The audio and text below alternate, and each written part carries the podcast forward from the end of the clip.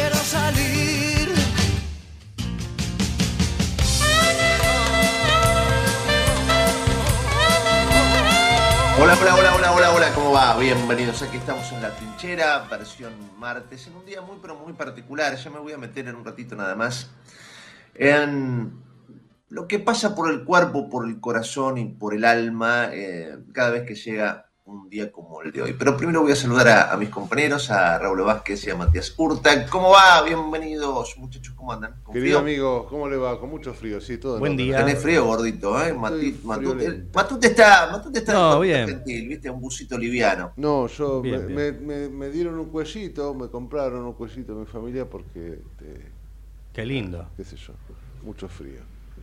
Sí. Cuello- Pareces una suerte, así vestido de negro y con el cuellito, pareces una suerte de monje Sí. de la Edad Media. Bueno, debería conocerme antes de decirme monje. Eh, no, mu- mucho frío. Sí, ayer mi hija me dijo, mira, papá, te compré, bueno, mm, qué sé yo. ¿Viniste caminando, gordo, la radio? Sí, por supuesto, caminando, porque hoy tengo médico después de seis meses. Ajá. Hoy voy a ver al médico a ver los resultados de esta dieta y los análisis y qué sé yo, a ver si sigo o Estás lindo, gordo, estás lindo, estás ha bajado. A Hoy, te recibís un aplauso, mínimamente. Sí. Ojalá, ojalá, porque la verdad que tengo ganas de un permitido algún fin de semana. La verdad que necesito una caricia. ¿Vos vas para que te felicite porque estás bien de salud Sí. o para que te Para dé el permitido. No, no, para que me diga, comete un plato de ravioles el domingo. Voy solo a Oh, eso. Solo a eso. sos feliz. Qué cosa, qué cosa linda que sos. A ver, em, ho- hoy tenemos un programa cargado de, de temas, como siempre, para ir charlando y desarrollando con ustedes. Nos vamos a poner serios y vamos a reír como hacemos siempre. Pero siempre, siempre, siempre, siempre que llega este día, a mí me pasan cosas muy particulares. Muy particulares. Hoy se están cumpliendo 29 años del atentado a la AMIA. En este preciso momento se está desarrollando el acto. Palabras más, palabras menos, más o menos se dice lo mismo que se dice siempre. Se reclama justicia, se exige que algo así no vuelva a pasar. Y dentro de un tiempo recordaremos el acto, lo analizaremos, pasar un año, llegarán los 30 años y se seguirá pidiendo lo mismo porque no hay justicia. No la hubo nunca en este caso. Nunca. Y es aterrador que no haya justicia en este caso. Yo les decía que a mí me golpeó particularmente, como a todo el mundo, porque los que tenemos la edad que tenemos lo hemos vivido y es imposible olvidar lo que vivimos ese día. Sin lugar a dudas. El domingo anterior se había jugado la final del Mundial, estábamos en un clima de fútbol, en un clima distinto. Y esa mañana vuela la AMIA, mueren 85 personas, y pareció que algo se quebraba en la Argentina y que ese día iba a ser una bisagra. Yo era muy chico, tenía 24 años, hacía un año que trabajaba en Canal 13, ya tenía mi experiencia periodística, mm. Y ese día me tocó ir junto a otros colegas desde muy temprano. Yo llegué unos minutos después, no estaba muy lejos y llegué unos minutos después. Caminé ese horror, vi ese horror, imágenes que no me las voy a olvidar nunca, son como fotografías que tengo en mi mente. Logramos treparnos a, las ruinas de un, de un edificio que estaba enfrente, que también había quedado bastante afectado, y ahí pudimos hacer una suerte de base de operaciones para poder transmitir, porque enseguida ya llegaba la policía, cortaba los accesos, nosotros hicimos una gran tarea periodística para poder subir una antena satelital a, ese techo y poder armar allí una suerte de estudio. Con el correr de las horas vino, ustedes seguramente lo recuerdan, los que tienen años, vino César Massetti, y ahí yo como su productor estuvimos trabajando codo a codo, estaba al lado de él, brazo a brazo, cuando se viene abajo parte de, de las ruinas de la edificación, abajo estaban los bomberos, recuerdan aquel grito de cuidado, cuidado de César. Y yo estaba ahí en su brazo. Y fue horroroso. Unos segundos después la, la nube de polvo nos, nos cubrió, nos invadió. Y César seguía relatando. Impresionante. Un trabajo al estilo César Massetti. Más tarde estuvo Juan Micheli, también una tarea excepcional. Cuando llegaba la noche, TN, por supuesto como hoy, está al aire 24 horas, pero el noticiero había nacido, TN había nacido en 93, y durante todo ese primer año, hasta el atentado de la AMIA, a la una de la mañana se terminaba el noticiero, se repetían programas y arrancaba la transmisión a las 7, en vivo. Y allí nuestro productor Ricardo Pipino decide, bueno, este es un hecho de semejante envergadura, no había que explicar nada, vamos a seguir transmitiendo durante la noche. No había periodista, no había cronista en la noche, así que me dice, quédate vos. Y así fue.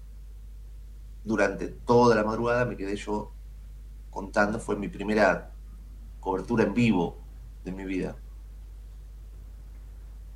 Me reemplazaron a las 8 de la mañana, pude ir a dormir dos o tres horas mal dormidas, volví, seguí trabajando como productor y a la noche otra vez la misma historia hasta las 8 de la mañana del otro día que me reemplazaron. Era impresionante lo que uno veía y lo que vivía esos días. La calle Pasteur era una zona de guerra. Para los más chicos, hoy ven las imágenes de Ucrania.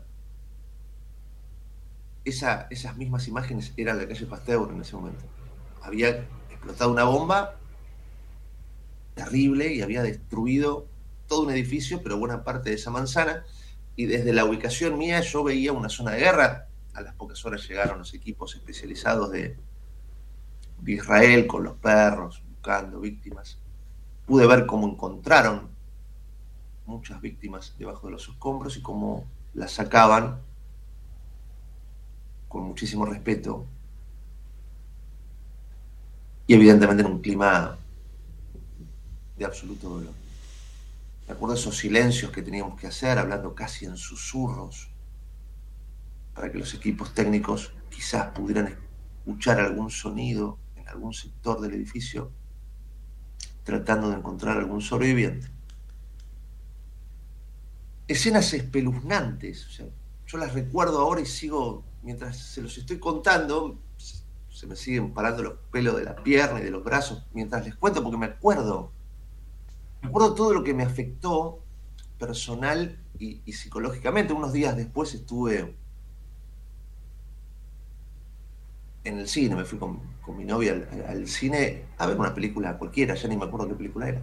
Y en el medio de la película quebré en llanto, yo no soy de llorar tanto, me, me levanté y me fui. Evidentemente todo eso tenía que ver con lo que me pasaba por la cabeza, que no podía dejar, no podía olvidarme de esas imágenes que había vivido, de todo lo que viví en esas 48 horas terribles. Pero permanentemente yo pensaba, bueno, acá sin lugar a dudas, mañana pasado, se va a encontrar a los responsables, va a haber justicia, esto quiebra, ya veníamos de la AMIA, de, perdón, ya, veníamos de la embajada, ¿se acuerdan? Mm. Un tiempo antes.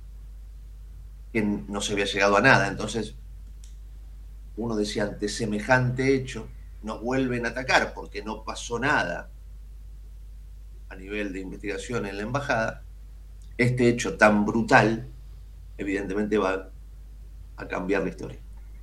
Pasó un año, pasaron dos, pasaron tres, pasaron diez, pasaron veinte, pasaron veinticinco, llegamos a veintinueve y no hay justicia. Y es casi imposible que haya justicia ya a esta altura. Por supuesto, ningún familiar, nadie vinculado directamente a esta tragedia va a bajar los brazos, se seguirá exigiendo. Pero ha pasado de todo menos justicia. Está muerto el fiscal que investigaba este caso. Según,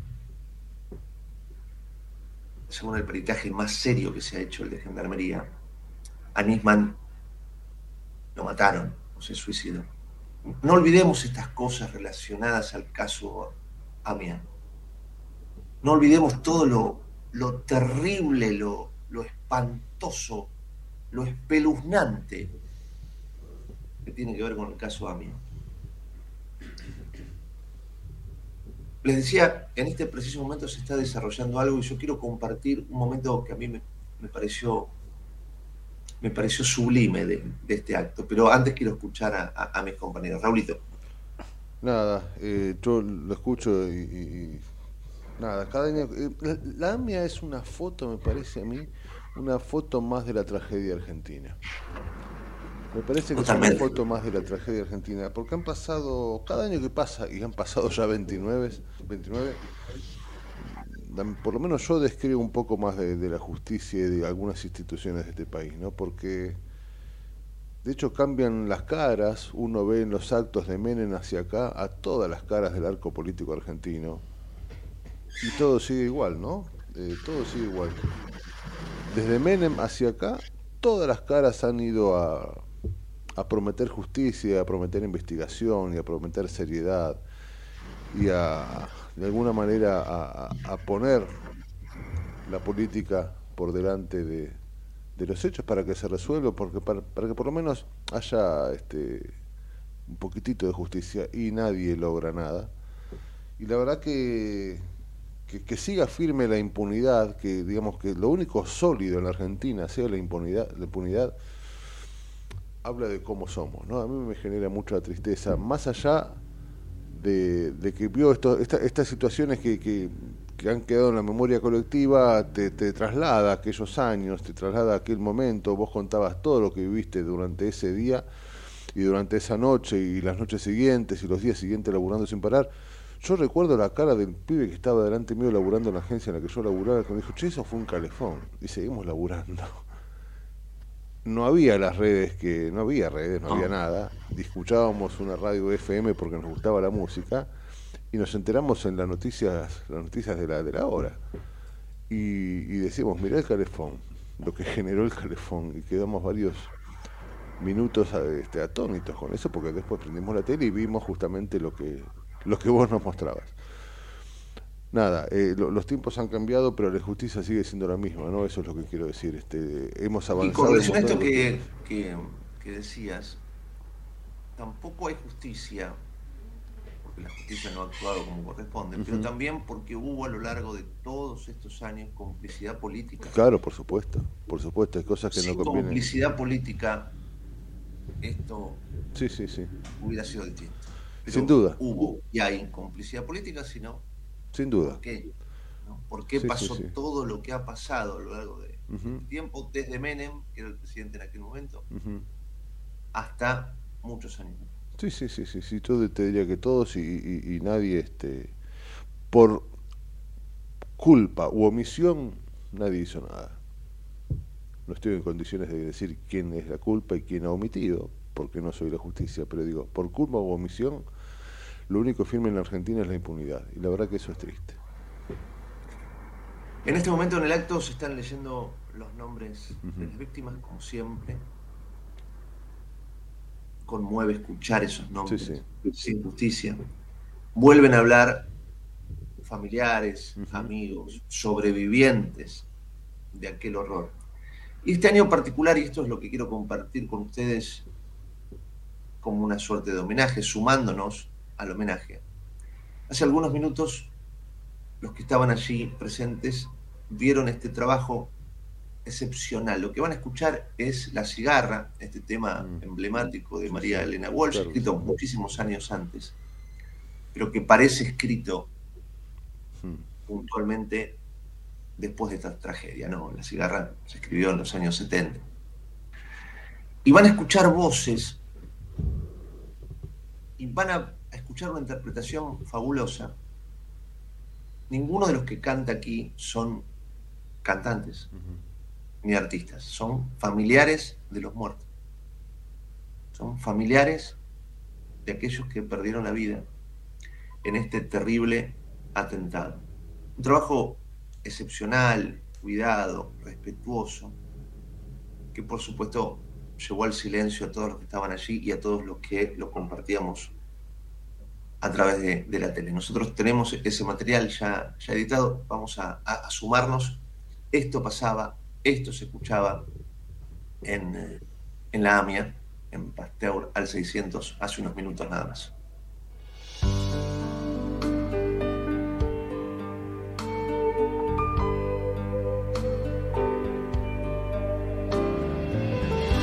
Tantas veces me mataron, tantas veces me morí. Sin embargo, estoy aquí resucitando. Gracias doy a la desgracia y a la mano con puñal. porque me mató tan mal y seguí cantando.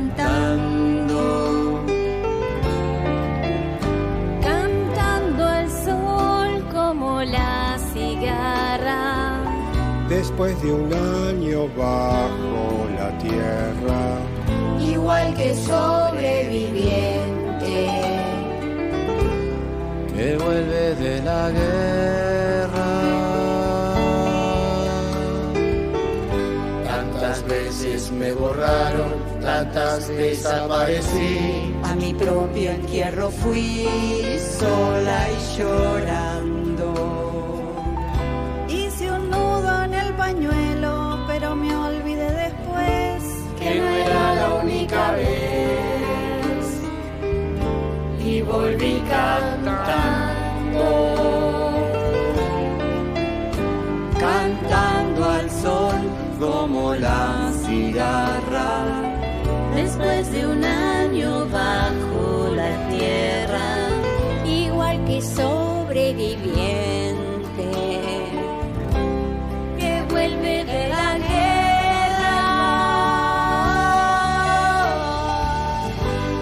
tantas veces te mataron, Canta resucitarás. Tantas noches pasarás desesperando.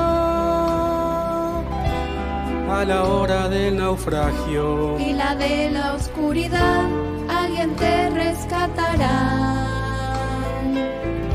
para ir cantando.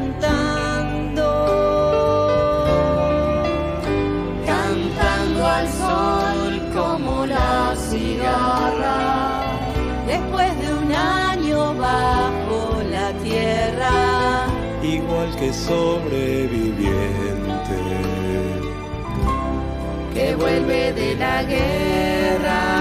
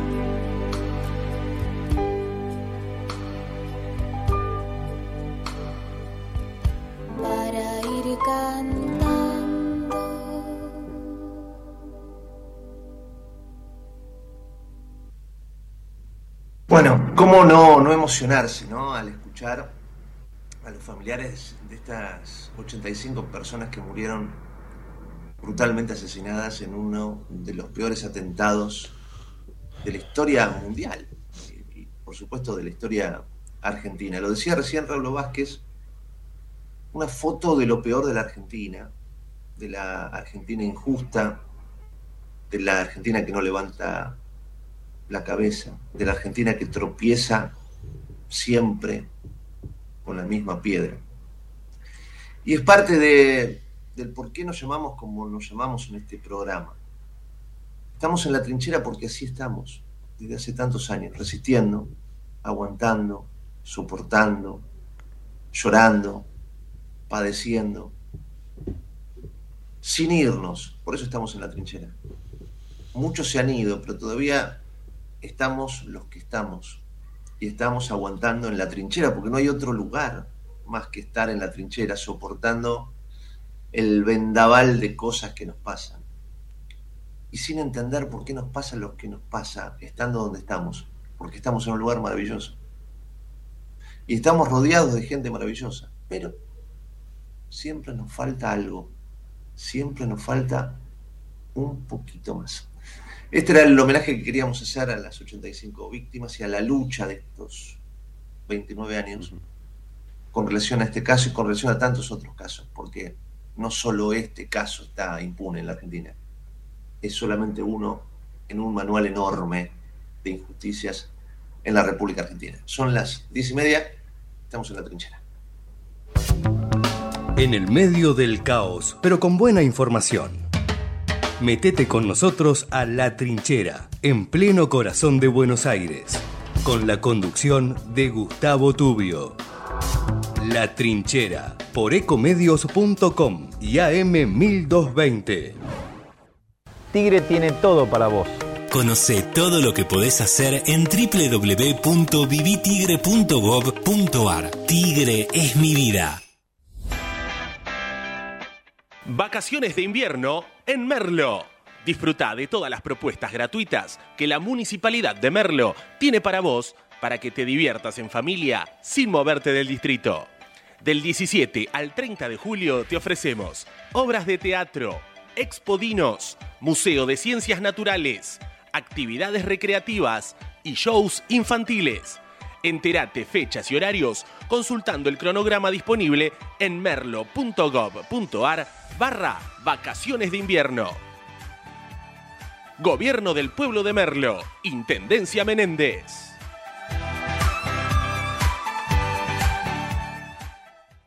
En la ciudad podés hacer cualquier denuncia llamando al 911. Es más rápido, simple y no tenés que ir a la comisaría. Conoce todo en buenosaires.gov.ar barra seguridad.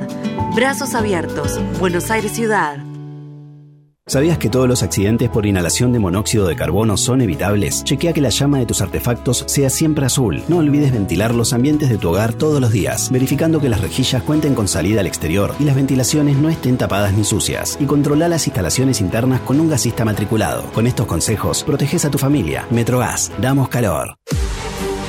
En Ezeiza sumamos 100 patrulleros nuevos para la prevención del delito.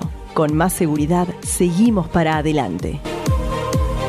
Ezeiza Municipio. Gestión Gastón Granados.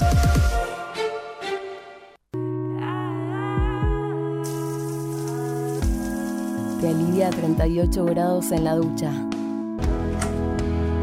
Te refresca a 5 grados cuando abrís la heladera a la madrugada. La disfrutás porque la tomamos en serio. Aiza, lo bueno del agua llega. En el 2023, Almirante Brown cumple 150 años y lo festejamos con obras históricas como los pasos bajo nivel de San Martín, Calzada y Longchamps, el viaducto de Ruta 4 y Rotonda Los Pinos, el primer edificio de aulas y la estación de trenes de la universidad y la nueva avenida Capitán Olivera. En este nuevo aniversario, seguimos trabajando por el Brown que soñamos y que nos merecemos. Todos somos Brown. Vení al Mercado Morón panadería, frutas y verduras, lácteos, limpieza, carnes y pescados, pastas y almacén. Abierto de lunes a sábados de 9 a 18 y domingos de 9 a 13. Reintegro del 40% de tu compra abonando con cuenta DNI. Mercado, Morón. Avenida Perón, ex Caona 3883. Municipio de Morón, corazón del oeste. Ingresá a Edesur, cambia a factura digital y colabora con el medio ambiente reduciendo tu consumo de papel. Es un pequeño gran cambio para un mundo más sustentable. Adherite en edesur.com.ar o en la app Edesur en tu celular. Rosario, tu punto de encuentro todo el año. Conoce todo lo que podés hacer en la ciudad en www.rosario.tour.ar. Ituzaingó suma más herramientas de seguridad. Ya podés ser parte del programa Ojos en Alerta, la red de prevención ciudadana que te permite alertar a través de WhatsApp cualquier emergencia o situación sospechosa en la vía pública.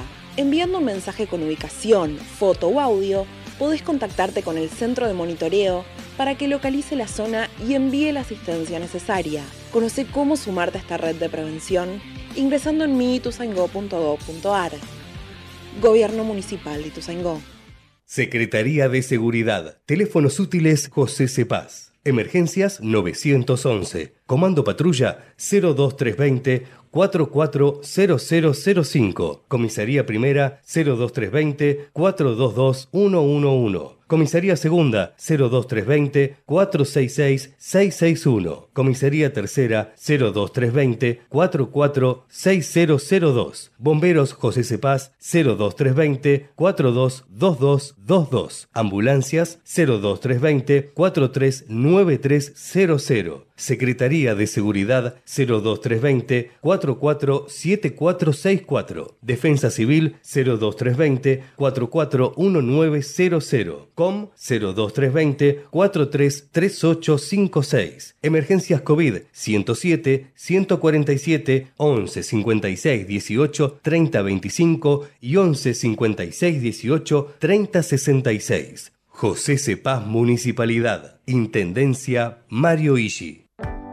Lanús es el primer municipio en incorporar el uso de armas no letales para equipar a las fuerzas de seguridad municipales que desarrollan tareas de prevención en zonas de alto tránsito como centros comerciales, estaciones de trenes y centros de transbordo. Queremos agentes de seguridad más preparados, especializados y mejor equipados para enfrentar el delito urbano. Informate en lanús.gov.ar.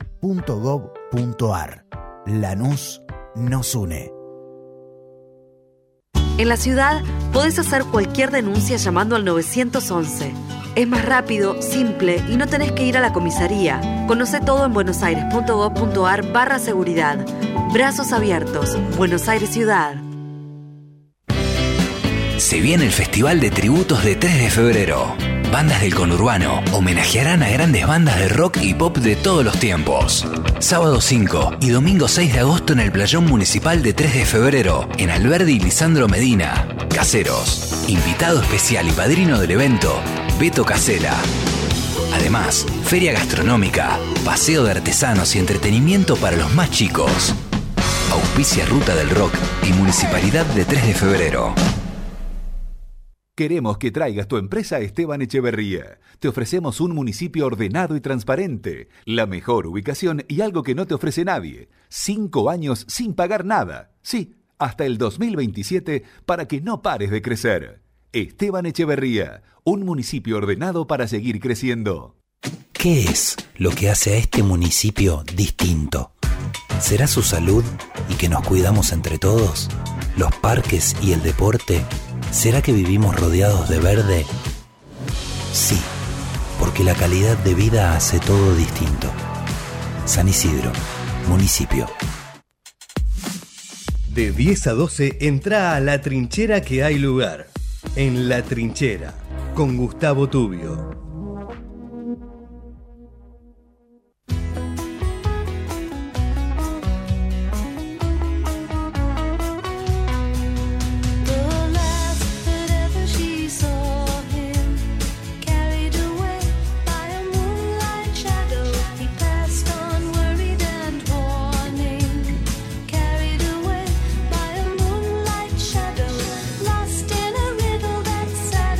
Casi 38 en la mañana tenemos el, el gran gusto, como siempre, tener a Pablo Galeano para pensar juntos, para analizar juntos este momento que estamos viviendo en la Argentina y sobre todo a nivel político. Pablo, qué placer. ¿Cómo va? Buen día. Hola, Gustavo, ¿cómo te va? Muy bien, Gracias muy por el llamado. Pues es que, por supuesto, e- es entendible. Estamos en campaña, Pablo. Está muy bien. Está el rosqueo de siempre. Estamos ya en la recta final de las pasos. Pero a veces pasan estas cosas, ¿no? En el medio de este calendario llega el día de la AMIA, ¿no? 29 años. Y vos escuchás a los políticos y digo, ¿alguno sentirá vergüenza, no? 29 años sin justicia, tanto bla bla, tanto piripipí, tanta cosa. 29 años sin justicia. ¿no? Qué loco, ¿no? Hay como que se caen ciertos castillos de arena cuando llegan estas fechas. Sí, es, es cierto, es cierto. Bueno, esto eh, desgraciadamente explica varias cosas, ¿no? Eh, la poca confianza que tiene la gente en la política, en los políticos, más que en la política, pero termina dañando a la política como herramienta capaz de hacer cambios necesarios para la gente, la sociedad. Esta es la definición que más me gusta de política y de partido político, ¿no? Es la herramienta que a su vez tiene la democracia para, para realmente canalizar estas posibilidades de cambio para mejora, se supone. Y explica también la distancia o la desconfianza que tiene la gente en la justicia. ¿no?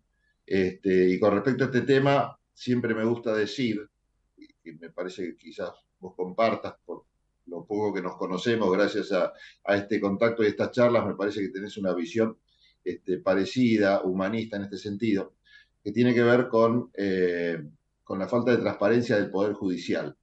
Vos fíjate que el Poder Judicial es el poder menos transparente de los tres poderes. ¿Por qué digo esto? Porque vos sabés, o la gente común, no vos porque estás especializado en estos temas, pero la gente más o menos sabe cómo funciona el Poder Ejecutivo, sabe que hay un presidente, que hay ministros, cómo se elige el presidente por voto. Lo mismo con el Poder Legislativo. El Congreso medianamente lo ven en la televisión, cómo funciona, cómo sesionan, saben que este, hay representantes de las distintas provincias en el Congreso. A grandes rasgos tienen una idea de cómo funciona, cómo se eligen, saben que los mandatos se terminan en algún momento. En cambio, el Poder Judicial no, les, no tiene muy claro la gente, y por algo no lo tiene claro, cómo funciona, ¿no? cómo se eligen los jueces, cómo se, en todo caso, cuándo terminan sus mandatos, eh, qué quiere decir un secretario de justicia, eh, por qué se habla de la familia judicial, si uno hace un, pone la lupa sobre el Poder Judicial, vos te vas a dar cuenta que eh, son todos o familiares o conocidos o, o, amoríos quienes integran lo que se llama la familia judicial. ¿no? Eh, es muy difícil remover un juez, cómo son los nombramientos. En general se habla de poca transparencia. El Consejo de la Magistratura de la Nación, que es el órgano que controla todas estas situaciones, bueno, ha mejorado, depende también qué gestión este, exista en la presidencia, bueno, hay mejores o peores gestiones. La gestión de Miguel Piedecasas, por ejemplo, que fue recientemente presidente del Consejo, trató de, de, brindar herramientas que hagan más transparente la justicia, pero hasta el mismo lenguaje de la justicia es complicado, ¿no? Si vos lees un fallo, por ejemplo, bueno, ya la palabra, por ejemplo, en, en, en los expedientes es verbigracia. ¿Por qué usar estos términos cuando puede ser lenguaje más llano, este, despojado de tecnicismos, que puedan hacer más fácil el acceso de la gente a la justicia. Porque cuanto menos acceso haya a la justicia eh, o a la información de la justicia, mejor para que esta casta, y acá sí creo que el término mi ley aplica mucho mejor que para definir el resto de las instituciones, este, que esta casta siga siendo tal, ¿no? Y que bueno, que, que falten los controles. Es cierto que la justicia debe ser independiente, es malo cuando el Ejecutivo se mete en otro poder, como el judicial, a controlarla o condicionarla, pero convengamos que un poquito de, de, transparencia le vendría bien a la ciudadanía, no sé si a los integrantes del poder, ¿no? Sí, lo que pasa es que no sé si coincidís en esto, está, estás absolutamente en línea con, con la realidad, con lo que pasa, ¿no? Pero es imposible despegar todo esto que vos señalás de la propia política, porque digo, a los jueces los designa la política. Y eh, para, para esa política esos jueces son buenos si fallan como a mí me gusta. O sea, en un determinado momento fallan como a mí no me gusta y entonces son la casta, son, todo, son una barbaridad, una cosa. Pero en, mucho, mucho, en muchos casos los pusieron ellos mismos. Claro. Sí, Esto también hay que señalarlo, digo. no viene de un huevo el problema. Es, sí, sí. Es muy difícil este, encontrarle una solución a esto, porque algunos dirán, con tu argumento, siguiendo tu línea de razonamiento, bueno, entonces hagamos que los jueces este, sean elegidos por el voto popular. Y ahí viene otro problema. ¿Qué capacidad tengo yo como ciudadano común de saber si, si Gustavo Tubio reúne las condiciones eh, de conocimiento, de trayectoria, para ejercer derecho penal tributario, por ejemplo, que yo no tengo ni idea ni siquiera de qué se trata. Entonces, bueno, imagínate que también decir este, que no lo elija la política o los que entienden eh, es un problema, ¿no? Hay países que lo resuelven así por, el voto popular se, eligen los jueces, pero ahí también se mete la política, porque ¿quién te hace la campaña para que todos salgamos a, votar al juez este, Gustavo Tubio para estar o cual cargo? Es un dilema, es un dilema. Yo creo que cuanto más transparencia haya en el Poder Judicial, eh, más información haya, más fácil sea entender un fallo. Eh, esto creo que, bueno, también es, función del periodismo, ¿no? tras traducir en ese caso eh, los fallos o las decisiones judiciales al lenguaje llano. Pero bueno, eh, también hay connivencia en muchos casos entre los poderes mediáticos, el poder judicial y el poder político. O sea que, no sé, o, es dejar la llave de la, de, la esperanza puesta ahí que la agarre otro, o bueno, es tener un poco de esperanza y pensar que con la transparencia eh, se, se va a poder solucionar esto. Yo creo que, este tipo de charlas, por ejemplo, o, mensajes por, el estilo, eh, van a lograr este, algún avance. Yo creo que en estos años de democracia, desde el 83 para acá, se han logrado algunos pocos avances, ¿no? Pero eh, uno creo que es este, que tiene que ver con, eh, este, correr algunos, algunos velos que había en, tanto en algunos medios de comunicación como también en la política y en la justicia. Pero pensar que todo va a funcionar de maravillas, creo que en ningún país del mundo funciona de maravillas. Siempre la, justicia está condicionada por temas políticos, lo vemos en los países más desarrollados y, con más eh, virulencia o obscenidad en los países eh, menos desarrollados o con menos cultura democrática. Pero esta relación, desgraciadamente o por suerte, siempre se da. Digo por suerte porque a veces si la política no se mete en estos controles, ¿quién se maneja? El poder económico, ¿quién se mete? El poder económico, ¿no? que es el que trata la política siempre de, equilibrar. Y bueno, este, no existe un mundo feliz, solamente los libros de Aldous Huxley. Pablo, ¿cómo te va? Raúl te saluda. Vos sabés que Hola, Raúl. no se puede estar este, en desacuerdo con todo lo que vienen diciendo, por supuesto que, que coincido plenamente, pero hay una cuestión que tiene que ver también, me parece a mí, Vos decías eh, inclusive esta posibilidad que algunos países utilizan de que los jueces sean elegidos por el voto popular. Yo creo que las cosas están bien como están. Deberíamos tener, en todo caso, políticos honestos, que capaz que la clave está ahí, ¿no? Políticos honestos, políticos que no estén en, la runfla, políticos que piensen más en el bien común que en el propio, un montón de cuestiones que lamentablemente siguen siendo utópicas en la Argentina y, creo que ahí está la clave. Si, si quien maneja el destino de la patria es más o menos similar a los que lo manejaron los últimos 29 años, hablo 29 por la AMIA, y la cosa no está bien, yo creo que pasa, pasa por ahí, ojalá podamos entender alguna vez, porque digo, eh, hablábamos con Gustavo en, su editorial que, que, que, que, fue maravillosa, digo, cambian las caras, ¿viste? Cambian las caras, hoy están otros... Eh, protagonistas políticos, porque algunos murieron, como Menem, pero la impunidad sigue siendo la misma. Yo le decía Gustavo, el único firme en este país puede ser que sea la impunidad. Y, digo, me parece que pasa por cómo es la gente también. ¿no? Y esto que te digo, no, no lo digo ni como, periodista, ni, ni, como, como tipo que camina a la calle. Digo, es triste ver que hay un caso como este, debe haber muchos más, que lleva 29 años de impunidad, viejo. A mí me parece sinceramente este, atroz, atroz. Y me parece que tiene que ver, nada, con quien nos conducen, ¿no? O, por inoperancia, o por, este, o por omisión, o por lo que sea. Eh, seguimos esperando justicia y, es realmente triste. Yo decía que es una foto de la tragedia argentina, la mía, ¿no? Sí. Bueno, eh, yo te voy a, a decir algo que igualmente mal de muchos no, no debería ser consuelo, ¿no? pero vos viste la película JFK, Sí, por seguramente, supuesto. de Oliver Stone, Por supuesto. que habla del asesinato de John Fisher Kennedy en los Estados Unidos. Eh, hoy vos le preguntás a la justicia estadounidense o, o vas a buscar información sobre qué pasó realmente, nada, nada más que y nada menos que con, un, con un magnicidio del principal país del mundo, y nadie te sabe decir a ciencia cierta qué pasó. Ahí también, este, cuando las tramas del, del poder nacional e internacional están metidos, es muy difícil llegar al fondo de la cuestión. Sobre todo, y, y, y AMIA por ahí se parece en este caso también a la JFK, eh, cuando desde el comienzo de las investigaciones ha, ha habido muchas, Sí, muchos ocultamientos, muchas asociaciones ilícitas, la justicia siendo parte de ese entramado del terror. Eh, recordemos que AMI arrancó así, ¿no? Con un juez galeano que- con el cual no tengo nada que ver, pero que se comportó totalmente fuera de lo que corresponde. Este, las investigaciones fueron rarísimas, la relación del menemismo con, con- y del peronismo con, con Irán, tanto durante el menemismo como después la relación de- del kirchnerismo también con, con ese país, encubrimientos, memorándum sí, memorándum no. Bueno, es un, caso complicado. No estamos exentos a que, a que pase lo que pasa en el mundo, ¿no? No, claro, eso es desgraciadamente. Es cierto. Pablo, eh, como siempre, yo irrespetuosamente llevándote para donde me pinta el corazón, el alma y la cabeza en ese momento. O sea, vos tenías planeado hablar de otra cosa y yo te llevé por acá. porque pintó.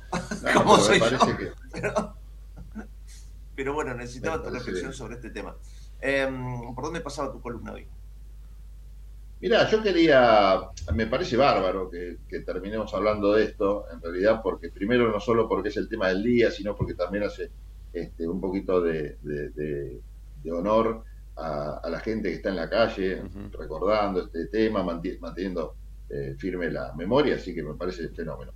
Eh, me parece también interesante hablar, ya metiéndonos en la co- cosa más coyuntural, eh, de las elecciones de Santa Fe. Se ha dicho mucho de esto, me parece que lo único que te- les podría agregar para dar un, un panorama más este, con el diario del martes, ya con el- no con el diario del lunes, me parece que lo que del miércoles en realidad. Lo que- no, hoy es martes. Lo que podríamos aportar como novedoso son algunas lecciones de la elección, ¿no? jugando un poquito con, la, con el parecido de las palabras.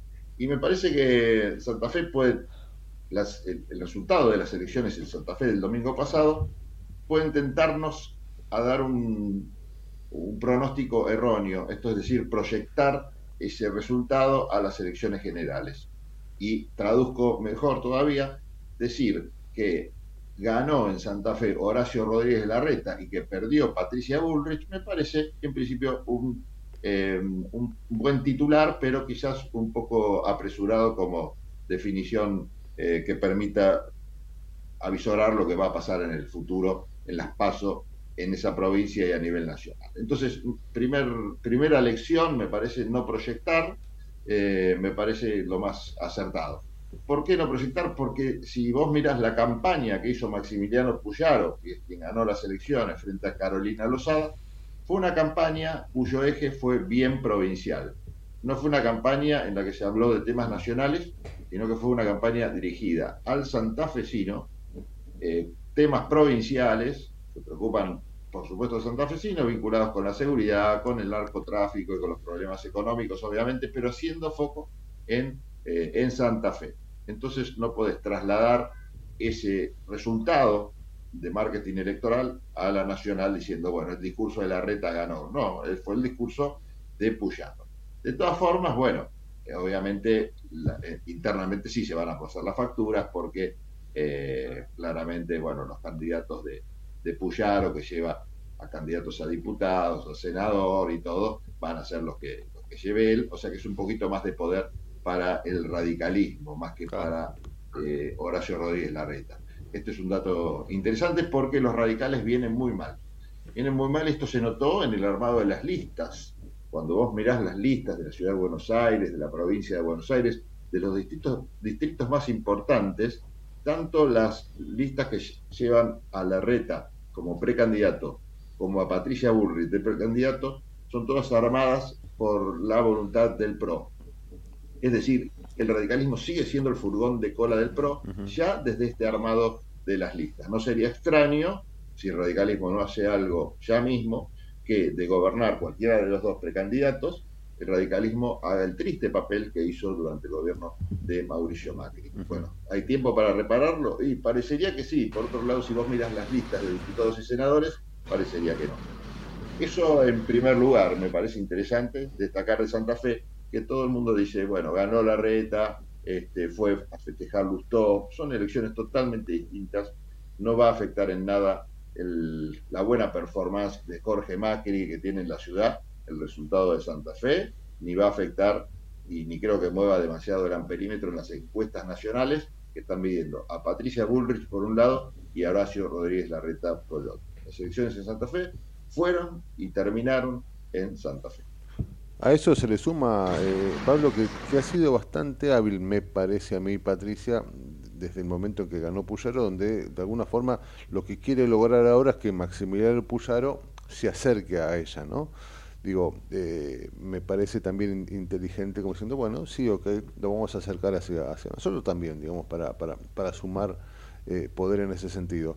En eso ha sido bastante, este, ha tenido un reflejo bastante interesante, Patricia, también utilizando, si se quiere, alguna metodología más larretiana, que es el diálogo, eh, cosa que no había hecho Rosada durante la campaña. O sea que también hay diferencias ahí, ¿no?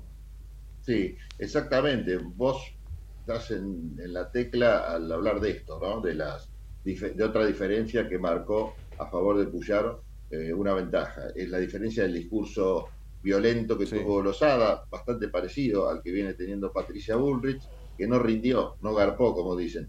Ahora, también hay que analizar otra cosa, ¿no? En Santa Fe hubo mucho, eh, mucho ausentismo, entonces algunos eh, dicen que este ausentismo lo benefició Puyaro. ¿Por qué? Porque los que fueron a votar fueron los que tenían alguna o conciencia cívica o alguna militancia. Eh, acordémonos también que en, Santa Fe arrancaron las vacaciones, o sea que mucha gente no estaba para votar y tampoco le interesaba demasiado perderse unos días de vacaciones yendo a votar. Entonces, bueno, fueron factores que eh, beneficiaron, según algunos analizan, a Puyaro. ¿no? los que votaron fueron gente que realmente tenía más conciencia cívica, si se quiere, o alguna militancia. Puyaro trabajó mucho, eh, cosa que no hizo Carolina Lozada, en el territorio. Carolina se focalizó en Rosario y Puyaro recorrió toda la provincia tres o cuatro veces, durante la campaña y antes, la verdad es esa. Entonces tenía mucho conocimiento y mucho trabajo de campo esas, esas cosas, digamos, la vieja, la, el viejo, la vieja forma de hacer política, digamos, lo benefició, a pesar de que Carolina Rosada tenía mucho conocimiento público, bueno, una, chica muy atractiva, este, algunos factores que por ahí hoy en la, en la neopolítica garpan mucho, pero le ganó la, buena vieja política, ¿no? La del contacto con la gente, la de caminar la calle, la de ver los problemas, la de generar empatía de acercarse a la gente a la política, parece que en Santa Fe funcionó. Igualmente, insisto, no traslademos esa victoria a una posible victoria del sector de, la reta a nivel nacional o, este, o una performance del peronismo que fue tan mala, tampoco la traslademos a nivel nacional, porque el peronismo a nivel nacional realmente la sumatoria tenemos que calcular que va a andar en un 30%, eh, y si vos tomás los números de Santa Fe, es para, que los compañeros digan, no, no, no tenemos futuro. Así que bueno, es un llamado de, atención, sí, para el peronismo, estos números tan bajos que han obtenido en la provincia. Pablo, em, nos quedan tres minutos antes de las once, pero no, no, quiero despedirte sin que me hagas una mirada sobre los niveles de, de, inflación. Ha bajado un poquito la inflación, sigue siendo espeluznante, ¿no? A mí me causa gracia como, digamos, eh, con una inflación de seis puntos algunos festejan es raro. Está bien, vos me dirás, y bueno, tampoco la vas a llevar a cero en, un mes, es lógico. Pero digo, ¿es para festejar? No, no, de ninguna manera. Y creo que los que menos están festejando son e, es en el gobierno, ¿no? El gobierno está en una situación que sería este, mágico definirla en dos minutos diez, pero, pero no solo la inflación, el dólar que se ha ido por las nubes y que ahora, bueno, algunas manos amigas han bajado un poquito, el Fondo Monetario que está complicado, a pesar de que están tratando de, dejar en claro que Estados Unidos estaría dando un apoyo frente a otros países que integran el fondo. Eh, pero son todas situaciones muy inestables. El Banco Central no tiene un dólar, Es una situación que no se había vivido nunca, ni en el 89, ¿eh? ni en el 89, cuando con la salida de Alfonsín estábamos en esta situación eh, terrible.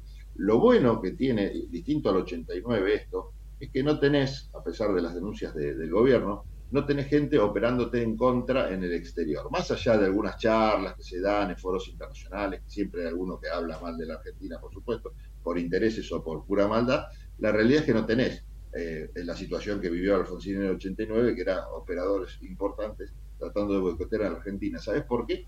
Porque saben que seguramente van a gobernar en poquito tiempo. No hace falta empujarlo Alberto al abismo. Ya está en el abismo y está flotando, uno no entiende muy bien por qué. Pero la, la realidad es que estamos en el peor de los escenarios económicos. Massa tiene que bailar con la más fea si la oposición hace las cosas medianamente bien, si no aparecen más Carolinas, eh, Carolinas Losadas diciendo eh, con el discurso del, odio, si mi ley sigue cayendo en picada como parece que está cayendo, digamos, el escenario está en bandeja para que este gobierno cambie. Ahora dependerá, porque no creo que, que, que Massa pueda dar resultados concretos antes de las elecciones. Va a tratar de hacer una buena elección, mostrando que la situación es muy complicada y pudo hacer lo que, lo que se le permitió, pero la gente va al supermercado, vota con el bolsillo y el bolsillo no está bien. Pablo, como siempre, un placer tenerte. Chao muchachos, gracias. Abrazo grande. Mm, las 11 de la mañana, Pablo Galeano, un orgullo de este programa. Escuchamos las noticias con Matías Urtac en Ecomedios y arrancamos la segunda hora en la trinchera. Desde Buenos Aires, transmite LRI 224, AM 1220, Ecomedios. Econoticias. Toda la información al instante. 11 de la mañana en punto en Buenos Aires, el cielo está despejado, la temperatura 7 grados 4 décimas. Reiteramos, hallaron muerto al joven acusado de agredir a un árbitro de fútbol en un torneo amateur. Williams Alexander Tapón había golpeado y pateado a Cristian Paniagua el sábado cuando su equipo disputaba un torneo en Avellaneda. Su cuerpo fue encontrado con un disparo en la región parietal en las vías del ferrocarril Roca.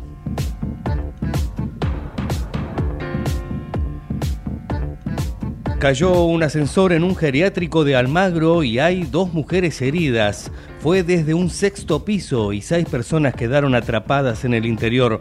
Una mujer de 88 años y una empleada fueron trasladadas al hospital Durán afectadas por luxación de tobillo y traumatismo cervical.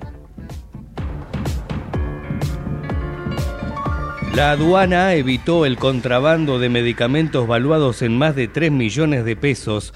En Formosa secuestraron 3.000 pastillas de clonazepam. En Córdoba, cápsulas, goteros y ampollas para tratamientos de medicina alternativa sin autorización del ANMAT provenientes de Brasil. Y en Entre Ríos, Viagra y analgésicos, entre otros, que iban a ser traficados a Uruguay.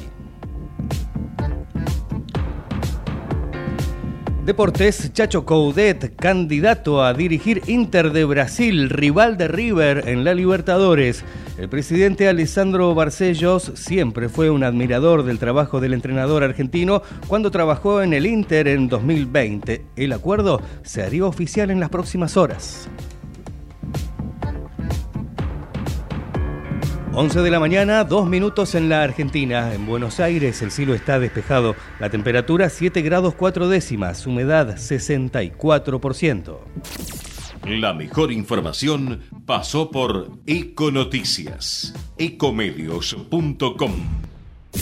Desde Buenos Aires, transmite LRI 224, AM 1220, Ecomedios ¿Cuándo fue la última vez que te tomaste un respiro para ver un amanecer? Descubriendo lugares distintos que te hacen soñar, emocionar.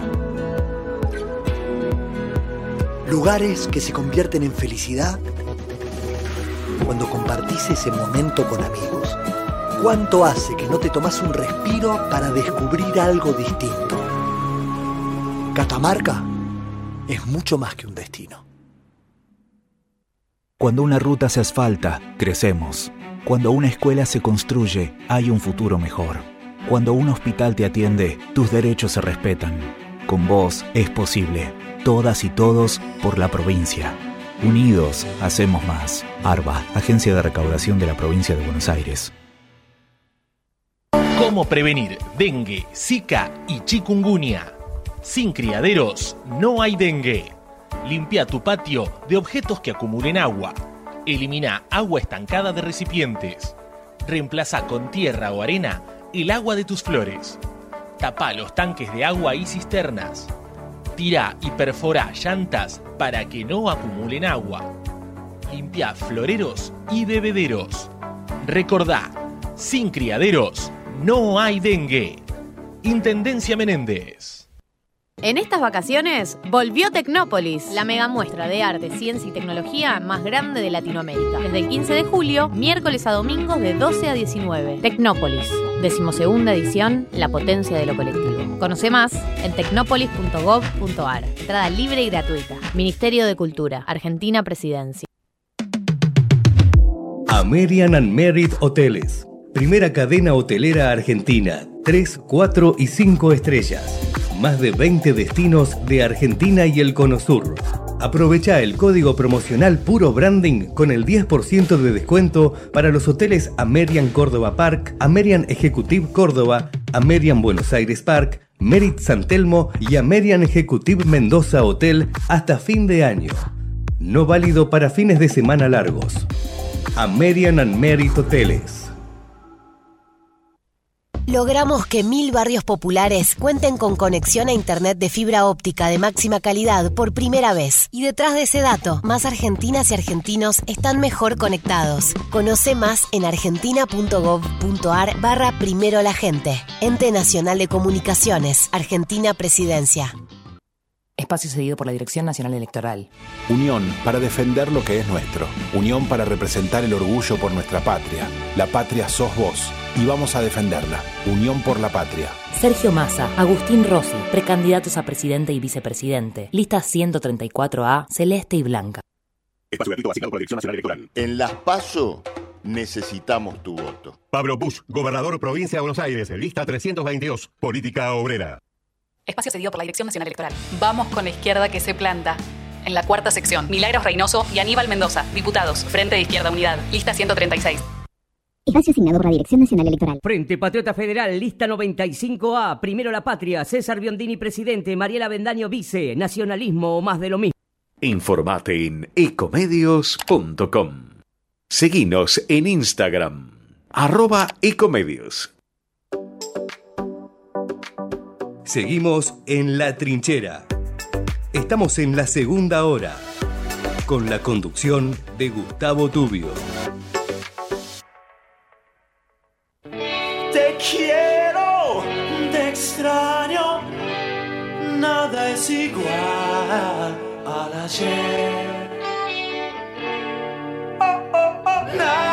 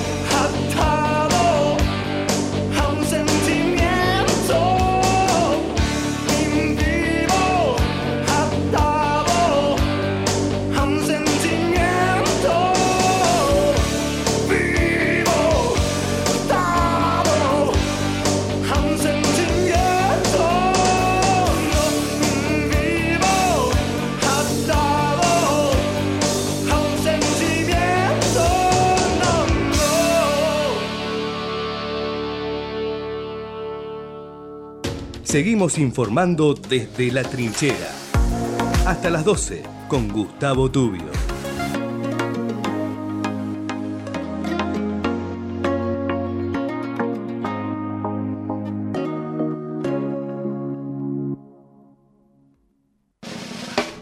Once y 9, arrancamos la segunda hora de- del programa. Lo escuchaba recién a, a Matías Hurta, querido gordito, hablando del caso de, de este muchacho. Hoy me levanté muy temprano. Realmente me, me conmocionó tremendamente la historia de este jugador amateur que cometió una barbaridad terrible junto a otro de sus compañeros el sábado pasado en un partido. Nada, circunstancias del partido, bueno, terminan golpeando y pateando a la cabeza al árbitro, una locura total. Tremendo, Por supuesto tremendo. iba a terminar en cana. Iba a terminar en cana poco tiempo porque gracias a Dios lo pudo haber matado de esa patada al árbitro, gracias a Dios no, terminó herido el árbitro de, de consideración. Pero esto provoca en este chico un, un proceso de angustia tan grande que termina suicidándose. Y digo, ¿cuántas preguntas, gordo? ¿Cuántas preguntas se disparan a partir de este momento? ¿no? A ver, eh, lo venimos diciendo hace tanto tiempo. Los problemas mentales no, no están teniendo la cobertura que se necesita. Hay un problema de educación. Eh, ¿Cuántas cosas, gordo? ¿Cuántas cosas? A mí me, me ha angustiado muchísimo el caso este. Es sinceramente terrible. Vos sabés que lo- a- ayer lo vi eh, en el transcurso del día y, y me sorprendió obviamente lo, lo- lo que sucedió respecto de, de- de lo que sucede, bueno, justamente con, con este árbitro, que él viene de- de unos metros, le pega un golpe terrible y cuando cae le da una patada en la cabeza. Lo estamos viendo ahora justamente para aquellos que lo siguen desde la web. Eh, lo estamos viendo. Y Nada, yo he vivido situaciones similares, te tengo que decir, este, con- siendo joven, he vivido situaciones similares y me parece a mí que el fragor de un partido de fútbol a veces enmascara algunas situaciones que son más complejas que un partido de fútbol. Digo, algo nos está ocurriendo, no voy a yo a descubrirlo. Sin duda, No voy a descubrirlo. Pero la ley de salud mental, no digo que sea el caso, pero la ley de salud mental es algo urgente, urgente.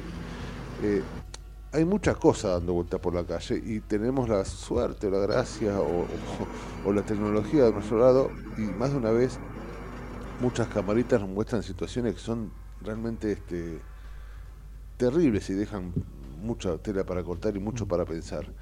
Eh, la, la- la depresión en la, que entró este chico lo llevó a tomar esta determinación, sinceramente, este, terrible. Pero digo, eh, me parece que hay que analizar el contexto, ¿no?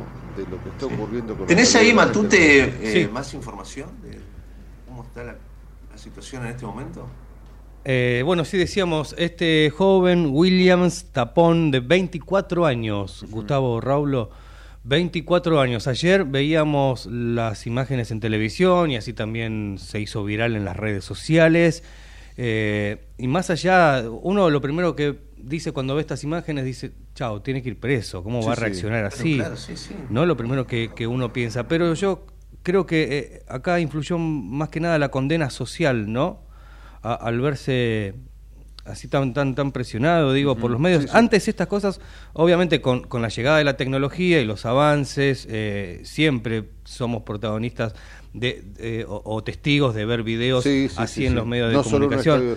Eh, me acuerdo, Gustavo, cuando, cuando has cubierto también eh, la golpiza que se comió un chapista, por ejemplo, en una oportunidad, y esos videos que quedan Sí, sí. Y que antes no, quizás no, no, el, garage, el famoso del garage, ¿no? Porque el garage.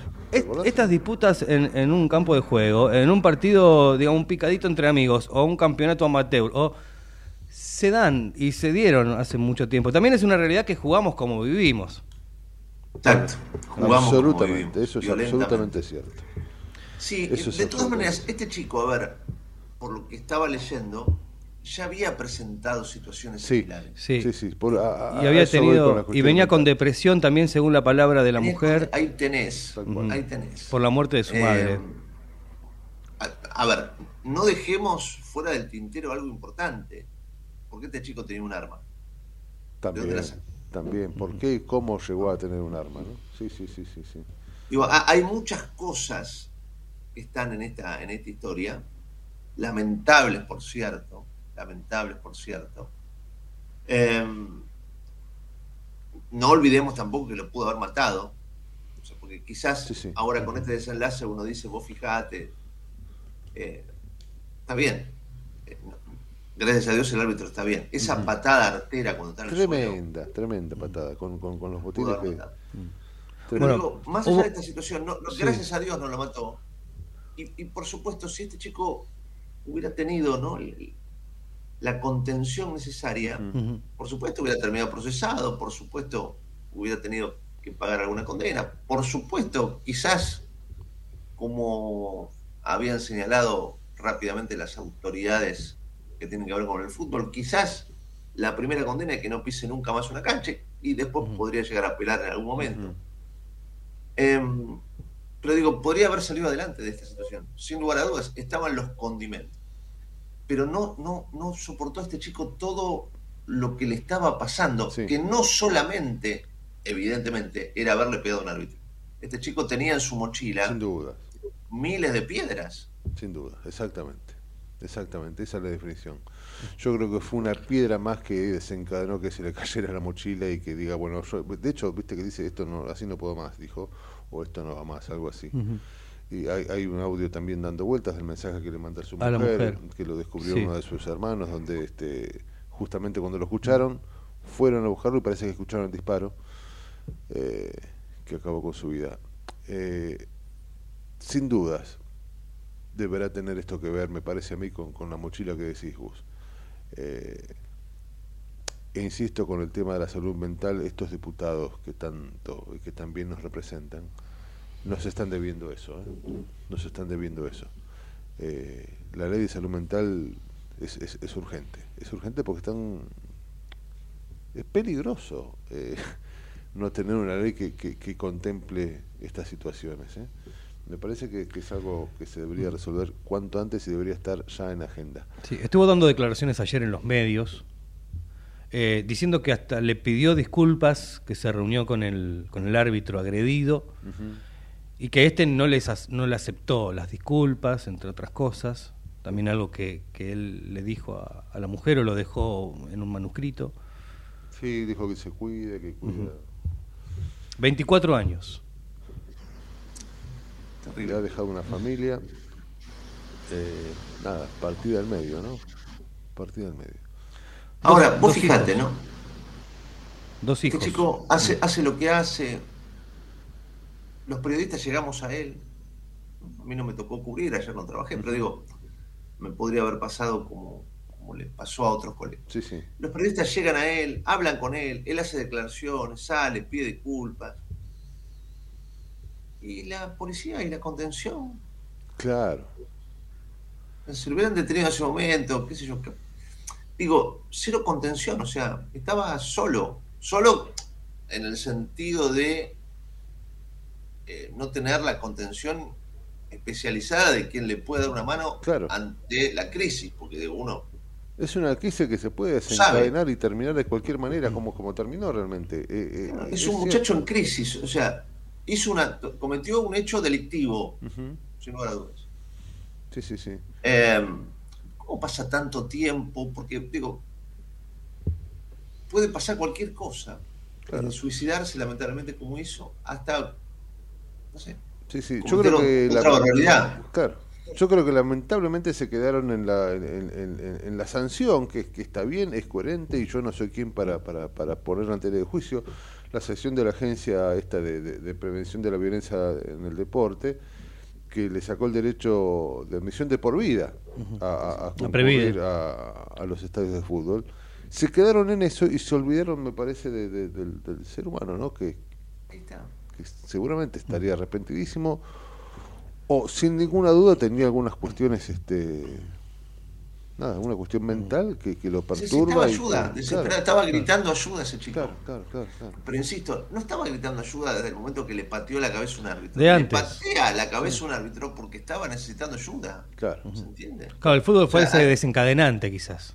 Claro, es la gota que rebalsa el vaso. Claro. Ya lo había presentado eh, este estado psiquiátrico en, en otros partidos de fútbol. Sí, sí, sí. Y evidentemente, si vos seguís ¿no? la historia de este chico, había problemas a tratar que nadie vio. Por eso digo, ¿cuántas preguntas deja esto?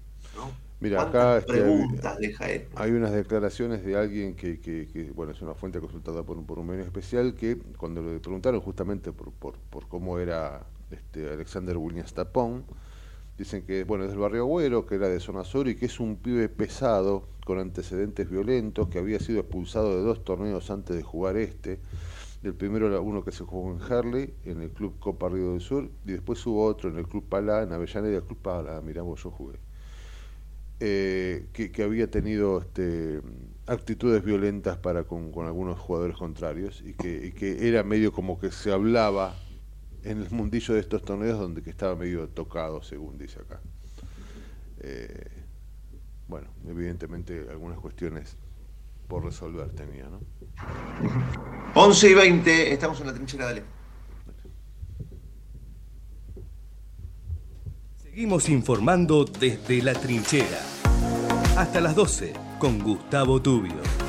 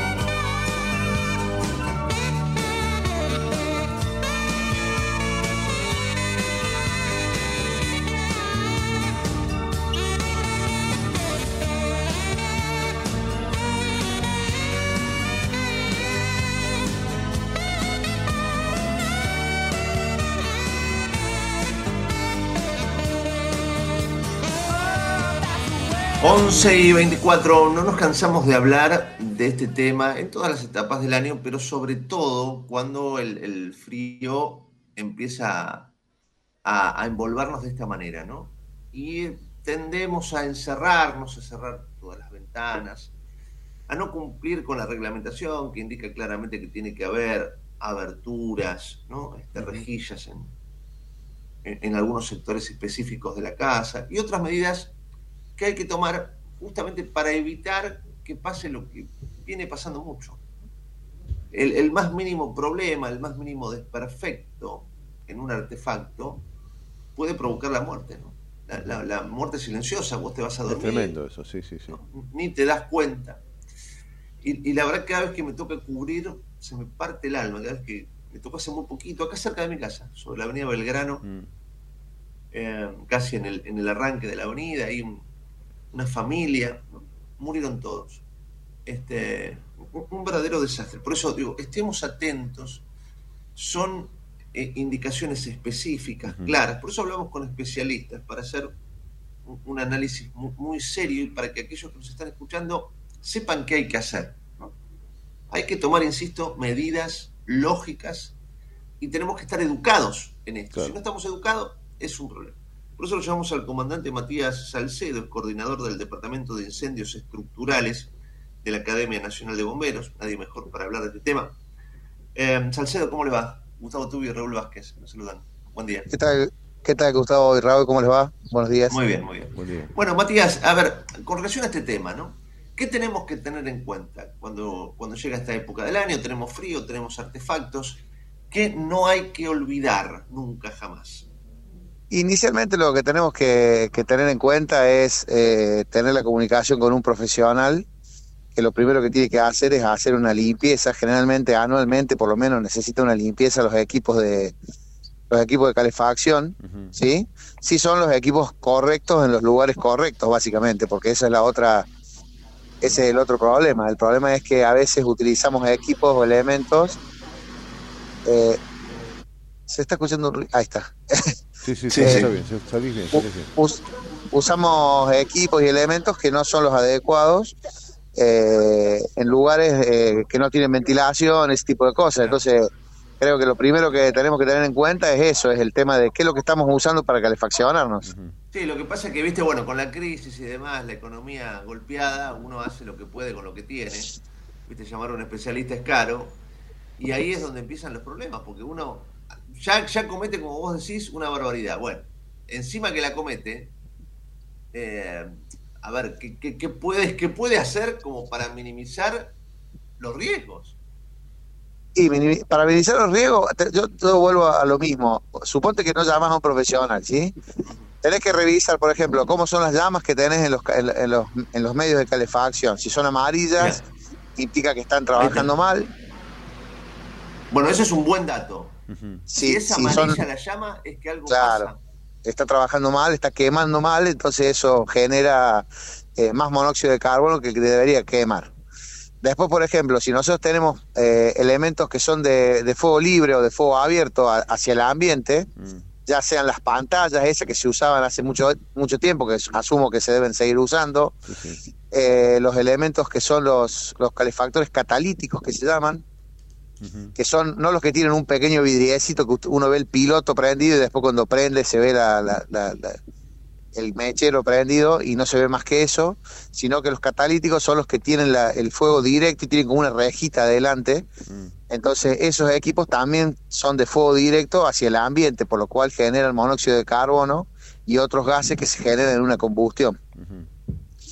Salcedo, Todo ¿cómo- eso, sí. ¿Cómo le va, Salcedo Raúl Vázquez? Los saludos, es un placer. ¿Cómo te va, Raúl? Eh, yo, yo me imagino que, lamentablemente, a partir de tus experiencias, me imagino que estos siniestros serán mucho más frecuentes de lo que más de una vez nos enteramos. Pero digo, a- a- ahora vamos a, a seguir hablando seguramente de un, de un montón de cuestiones que tienen que ver con la prevención. Pero hay maneras, digo, o, o hay señales que nos pueden servir para detectar una fuga de gas o para saber que posiblemente estemos en problemas más allá de este fuego amarillo, por ejemplo.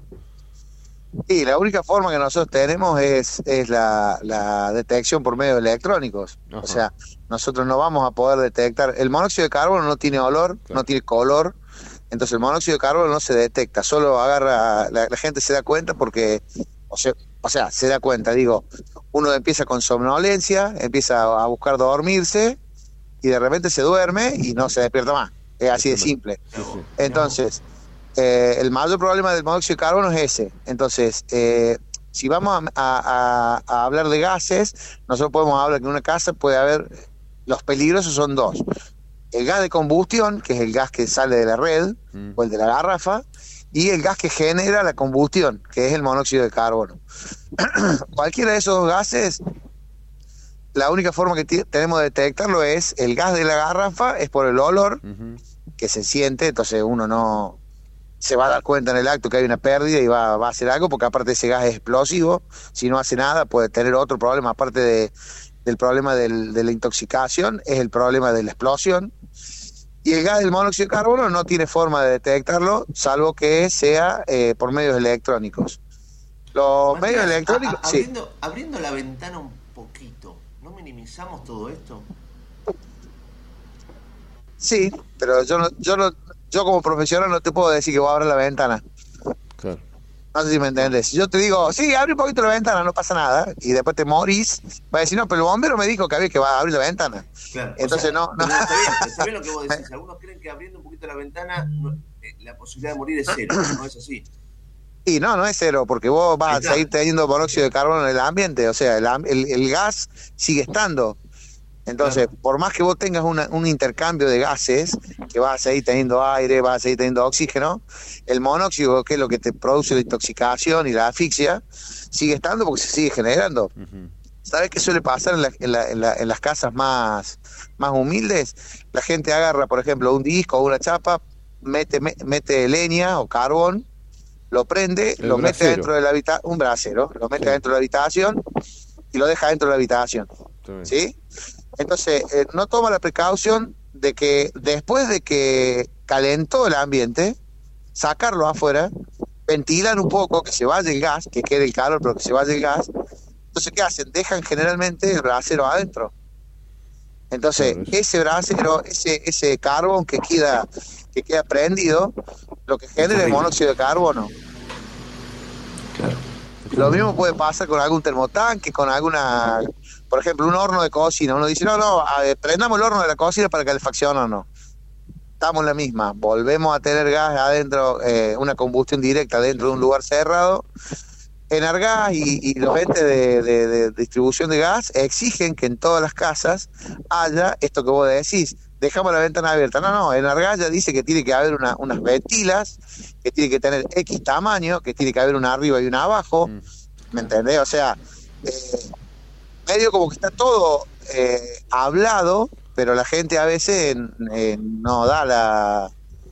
eh, no, no, no, no sabe hacer las cosas que tiene que hacer, ¿viste? Y después se vienen las consecuencias que tenemos. Tal cual. Salcedo, ha- hablabas recién de, de- las casas más humildes y, y- y yo tengo entendido que a veces consecuencias, ¿no? De- de que, bueno, la, la vida está dura, no hace falta que lo comentemos, pero muchos artefactos eh, no, están no están instalados en estas casas este, más humildes de manera fija, sino que eh, tienen una posibilidad de movimiento entre ambiente y ambiente con una manguera. Tengo entendido que eso también está absolutamente prohibido, o por lo menos que es muy complicado y perjudicial, ¿no? Todo elemento eh, que funciona a gas tiene que tener una instalación fija, con caño galvanizado, eh, sellado, y lo único que puede tener es una unión doble, que es un elemento que lo hace que uno, vamos a suponer la cocina, yo quiero limpiar debajo de la cocina, mucha gente tiene una manguerita, esa que tienen todo un alma de, de- de hierro, de, como una malla y goma, entonces yo corro la cocina para adelante, limpio, vuelvo a poner la cocina. La, la norma te dice que vos tenés que tener una cañería eh, fija, entonces vos cuando una vez que pusiste la cocina no se mueve más la cocina, no se tiene que poder mover. Porque esa manguera tiende a, a resquebrajarse, a secarse y con el tiempo genera pérdidas de gas que pueden ser con, eh, consiguientes de un incendio. Eso sí ha pasado mucho y pasa muy a menudo. Matías, em, ¿se puede conseguir, existen detectores de monóxido de carbono que uno pueda poner en su departamento, que, que suene una suerte de alarma? Mira, yo, yo, yo. Hace, hace un tiempo estoy en una, en una cruzada por, por, por la la generación de conciencia con respecto a esto, ¿no? A la, a la colocación de equipos de monóxido de carbono de detección y la, y la detección de humo. Eh, es, una, es una cosa que, si ustedes lo ven en Estados Unidos, está en todos lados y nosotros acá, eh, yo te puedo asegurar que un detector de, de humo o, o de gas y puede llegar a salir, que es una batería, ¿no? Puede llegar a salir, no sé, 6 mil pesos, 7 mil pesos. Eso se pone en el techo, por ejemplo, cuando es detector de humo, o se pone, eh, depende del tipo de gas que use en la casa, a una Y cierta se altura del techo. digamos, vos vas a una ferretería, se consigue, ¿dó- ¿dónde se consigue eso? Hoy en día abrí internet, Mercado Libre, tiene todo. Tiene todo, mira vos. mirá vos. Y eso está. Entonces uno lo, lo compra, lo instala. Y yo, yo te voy a decir una cosa. Nosotros tuvimos hace 15 días acá en Villa María. Se habrán dado cuenta que soy cordobés, ¿no? Sí, más o menos. Eh, Ah, este, sospechábamos, Sí. sospechábamos. Estaba entre cordobés y sueco, pero bueno. Bueno, eh, nosotros tuvimos un incendio acá en un departamento, un departamento muy pequeño, donde a una, a una chica de 25 años se le, se le prendió fuego aparentemente eh, equipos, eh, había un par de motos y unas cosas en, su come- en el comedor de la casa. Se prende fuego eso, una y media de la mañana, ella aparentemente estaba durmiendo por cómo la encontramos, eh, y ella se despertó con el humo en la cama. Si ella hubiese, ella o cualquier persona tiene un, solo detector de humo en la casa, Claro. ustedes piensen así, ¿el humo a dónde va? Al techo. Empieza a completar todo el techo y empieza a bajar. Por lo cual, si yo tengo un solo detector en un lugar céntrico de la casa, en cualquier lugar que haya un, un fuego, va a llegar en algún momento y va a empezar a sonar. Son autónomos, hace ruido. Entonces yo son las 3 de la mañana y me empieza a sonar el detector de humo, me despierto cuando el humo está en el techo. Si yo me despierto cuando el humo llega a la cama, imagínense 60 centímetros del suelo, ¿qué, van a, qué, qué haría uno, una persona común? Lo primero que hace es se sienta en la cama. Cuando vos te sentaste en la cama, en el- estás embebido en el humo. ¿Me, me explico lo que voy? Entonces te asustas, no sabes para dónde salir, no sabes qué hacer, y es lo que suele pasar. Entonces, eh, eh, yo digo, estoy en una cruzada en el sentido de que eh, es algo que tenemos que empezar a concientizar a la gente de que con 6 mil pesos, 7 mil pesos, uno tiene Mira, una forma vida, de, una de vida. salvar la vida. Claro que sí. Y los detectores y los detectores de, de monóxido son también igual, se consiguen igual, pueden venir conectados a 220 o bien a batería y se y se ponen de acuerdo al tipo de gas que uno use en la casa, se ponen a, a- a- porque el gas de garrafa es más pesado que el aire y el gas natural es más liviano que el aire. Entonces, si uno tiene red de gas de la línea de cañería de la calle, se pone a 40 centímetros del techo y si tiene gas de garrafa va, en el- va a la altura de, de a 40 centímetros del piso. ¿qué, hay- qué hay respecto de las llaves, este, la llave de paso?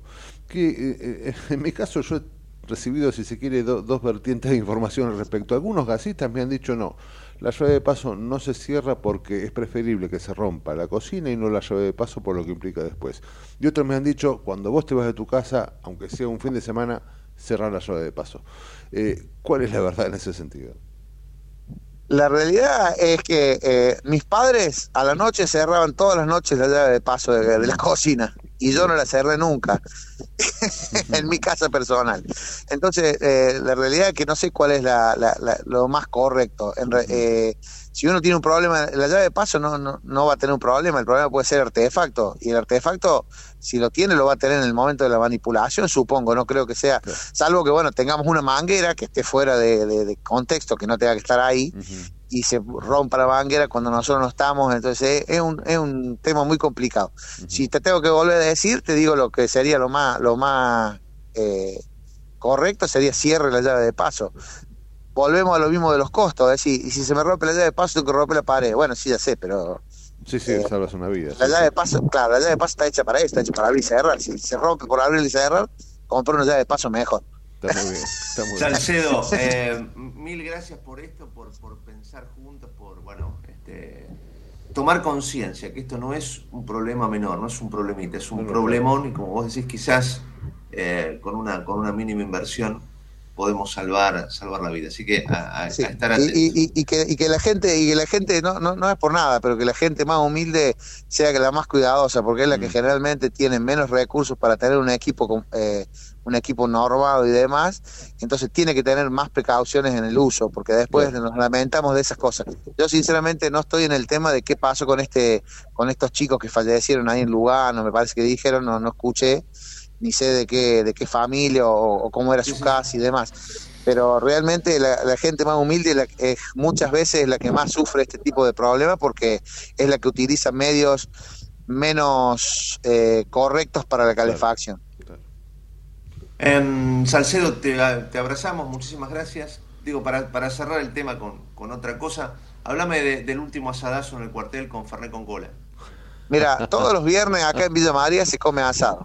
Eso es una fija. Está muy bien. Eso es fija porque es parte es parte de la liturgia que tenemos nosotros como equipo de trabajo. Eh, y eso no- nos sirve nos sirve a nosotros también para para a vos acordate que nosotros somos bomberos voluntarios. Exacto. nosotros no, claro creamos vínculos de esa forma con la capacitación hacemos mucho mantenimiento y todos los cuarteles del, del país son iguales.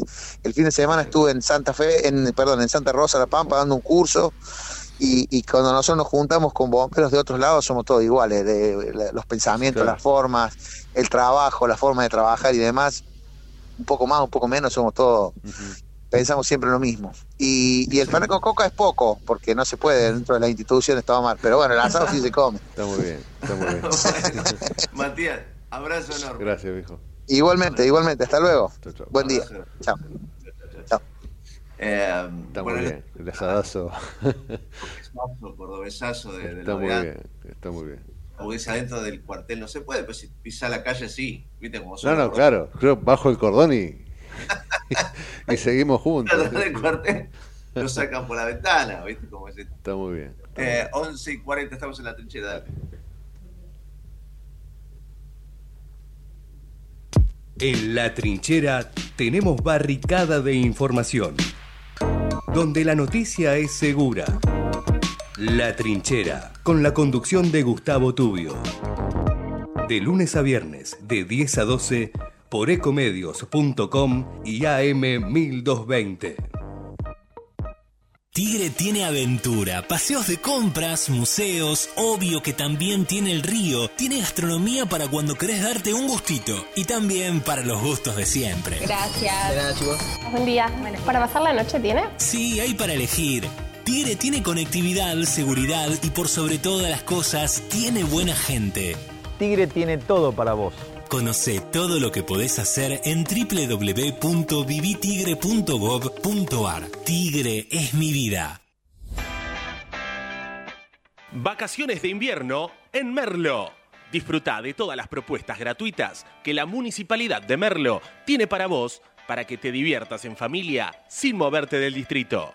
Del 17 al 30 de julio te ofrecemos obras de teatro, expodinos, Museo de Ciencias Naturales, actividades recreativas y shows infantiles. Entérate fechas y horarios consultando el cronograma disponible en merlo.gov.ar barra vacaciones de invierno. Gobierno del Pueblo de Merlo, Intendencia Menéndez.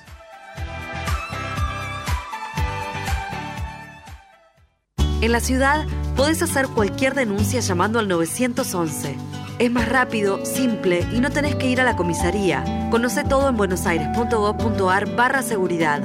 Brazos abiertos. Buenos Aires Ciudad. ¿Sabías que todos los accidentes por inhalación de monóxido de carbono son evitables? Chequea que la llama de tus artefactos sea siempre azul. No olvides ventilar los ambientes de tu hogar todos los días, verificando que las rejillas cuenten con salida al exterior y las ventilaciones no estén tapadas ni sucias. Y controla las instalaciones internas con un gasista matriculado. Con estos consejos, proteges a tu familia. Metrogas, damos calor. En Ezeiza sumamos 100 patrulleros nuevos para la prevención del delito. Con más seguridad, seguimos para adelante. Ezeiza Municipio. Gestión Gastón Granados. En el 2023, Almirante Brown cumple 150 años y lo festejamos con obras históricas como los pasos bajo nivel de San Martín, Calzada y Longchamps, el viaducto de Ruta 4 y Rotonda Los Pinos. El primer edificio de aulas y la estación de trenes de la universidad y la nueva avenida Capitán Olivera. En este nuevo aniversario, seguimos trabajando por el Brown que soñamos y que nos merecemos. Todos somos Brown. Vení al Mercado Morón. Panadería, Frutas y verduras. lácteos, Limpieza. carnes y pescados. Pastas y almacén. Abierto de lunes a sábados de 9 a 18. Y domingos de 9 a 13. Reintegro del 40% de tu compra abonando con cuenta DNI. Mercado Morón. Avenida Perón, ex Caona 3883. Municipio de Morón, corazón del oeste. Ingresá a Edesur, cambia a factura digital y colabora con el medio ambiente reduciendo tu consumo de papel. Es un pequeño gran cambio para un mundo más sustentable. Adherite en edesur.com.ar o en la app Edesur en tu celular. Rosario, tu punto de encuentro todo el año. Conoce todo lo que podés hacer en la ciudad en www.rosario.tour.ar. Ituzaingó suma más herramientas de seguridad. Ya podés ser parte del programa Ojos en Alerta, la red de prevención ciudadana que te permite alertar a través de WhatsApp cualquier emergencia o situación sospechosa en la vía pública. Enviando un mensaje con ubicación, foto o audio, podés contactarte con el centro de monitoreo para que localice la zona y envíe la asistencia necesaria. Conoce cómo sumarte a esta red de prevención ingresando en miituzaingó.gov.ar. Gobierno Municipal de Ituzaingó.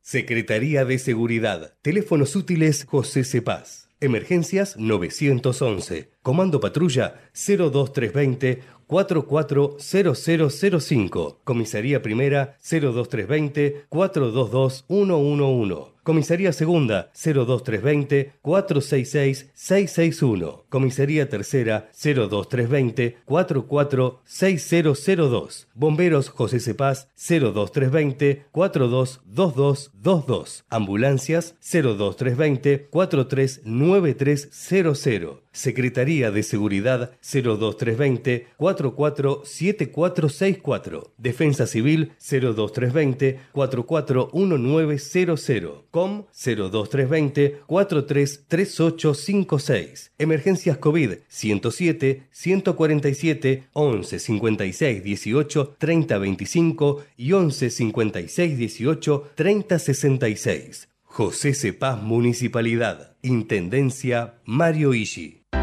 En Lanús, nuestros vecinos cuentan con el nuevo programa de telemedicina pediátrica para chicos de hasta 16 años. Si sos vecino de Lanús, solo tenés que empadronarte, registrate en la app y acceder a tu consulta médica. Así de fácil. Informate en lanús.gov.ar barra telemedicina. Lanús nos une.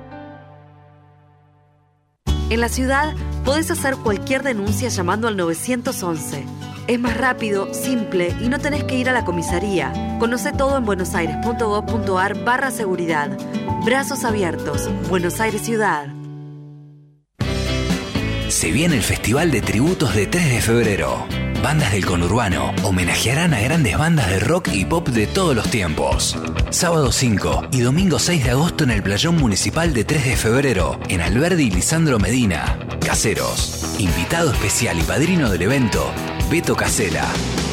Además, feria gastronómica, paseo de artesanos y entretenimiento para los más chicos.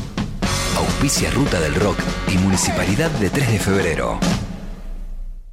Queremos que traigas tu empresa a Esteban Echeverría. Te ofrecemos un municipio ordenado y transparente, la mejor ubicación y algo que no te ofrece nadie. Cinco años sin pagar nada. Sí, hasta el 2027 para que no pares de crecer. Esteban Echeverría, un municipio ordenado para seguir creciendo. ¿Qué es lo que hace a este municipio distinto? ¿Será su salud y que nos cuidamos entre todos? ¿Los parques y el deporte? ¿Será que vivimos rodeados de verde? Sí, porque la calidad de vida hace todo distinto. San Isidro, municipio. Seguimos informando desde la trinchera. Hasta las 12 con Gustavo Tubio.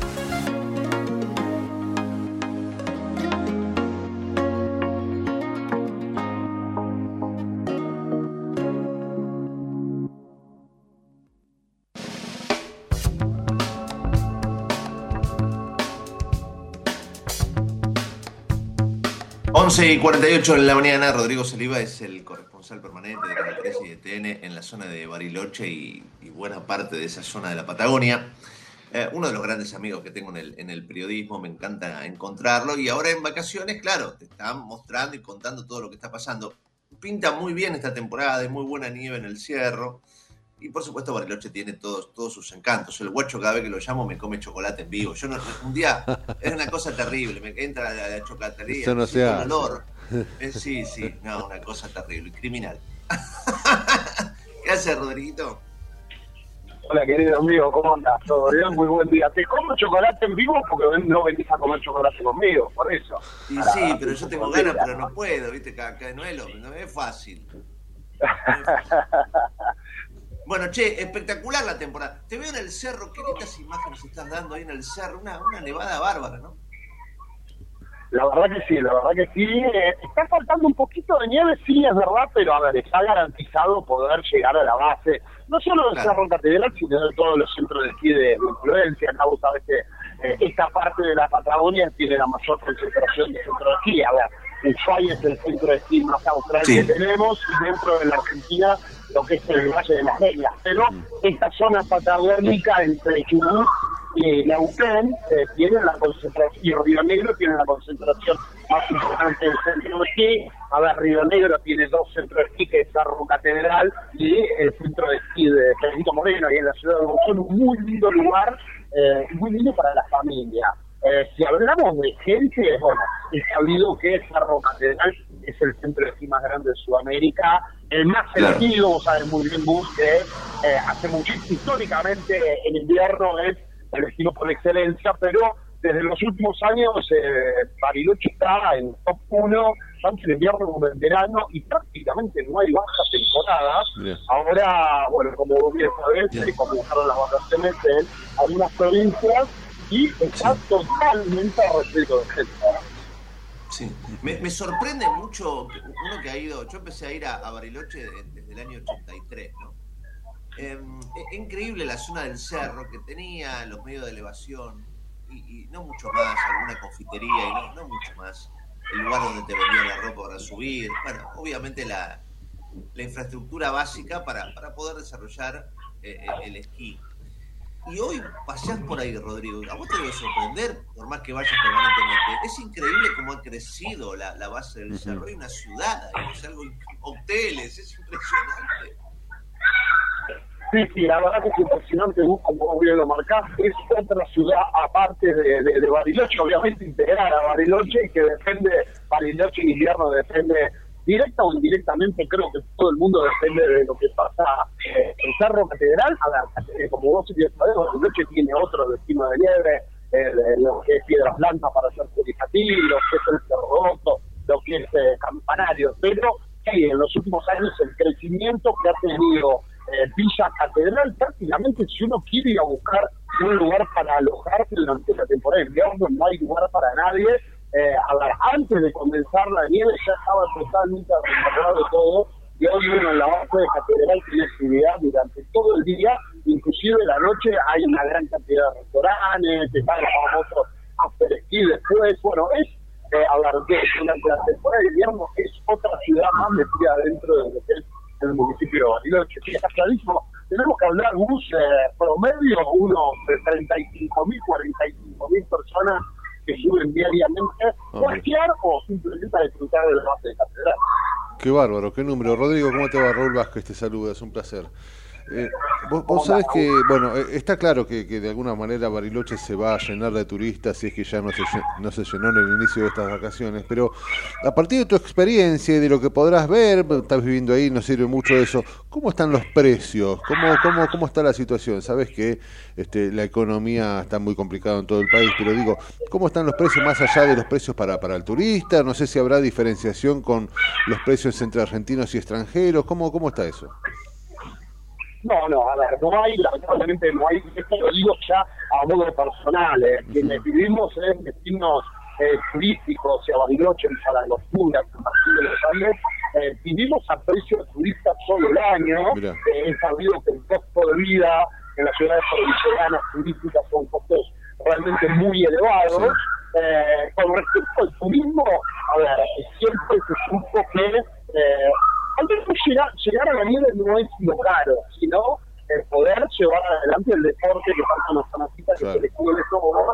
Eh, sí, son valores elevados, tengan contemplen que, por ejemplo, Catedral tiene un pase de 29 mil pesos diarios, eh, eso son su perfección, Felipe Moreno está en torno a los 16, San Martín en torno a los 24, a esto hay que sumarle el alquiler de equipos por día, que depende de la calidad del material, está en torno eh, por sobre los 10 mil pesos, después bueno, comer, obviamente eh, en la parte alta de la montaña tiene un poco más elevado, eh, es un deporte que para el argentino, es como yo vengo diciendo hace un tiempo y ustedes lo van a entender, nosotros eh, como argentinos de alguna manera estamos como debajo del barco, ¿no? Pero bueno, el que puede, el que es muy fanático, trabaja a lo largo de todo el año para poder juntar los pesos y poder disfrutar de por lo menos una semanita de esquí.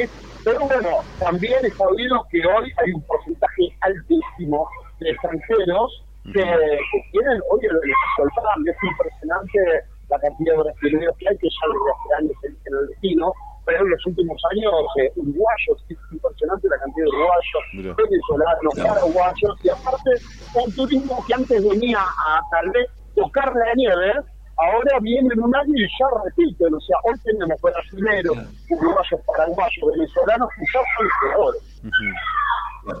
Rodri, querido, eh, la idea era esa, recorrer un poco, que nos des un poquito de envidia. Te mandamos un abrazo grande. Un fuerte abrazo para ustedes, que tengan una muy buena jornada. Por acá muy fresquito, así que seguramente vamos a estar, si nos vienen a visitar en algún momento, compartiendo algo rico de eso que te hoy en día, la querido. Está muy bien. Gracias, mi, mi negro, gracias. Acá Abrazo tenemos a, Rodrigo, a Rodrigo Saliva, gran asador también, además. Qué lindo un asado ahí, que lo hacen en la nieve algunos, ¿no? Sí, este te hace asado en cualquier Qué lado. maravilla eso, comido qué maravilla. asado con este tipo en cualquier lado, en situaciones increíbles. Qué maravilla. Bueno, la idea es un poco esa, a lo largo de estas vacaciones, ir por distintos lugares de la Argentina viendo cómo está el panorama. 11 y 56, estamos en la trinchera, recta final. Seguimos informando desde la trinchera. Hasta las 12 con Gustavo Tubio.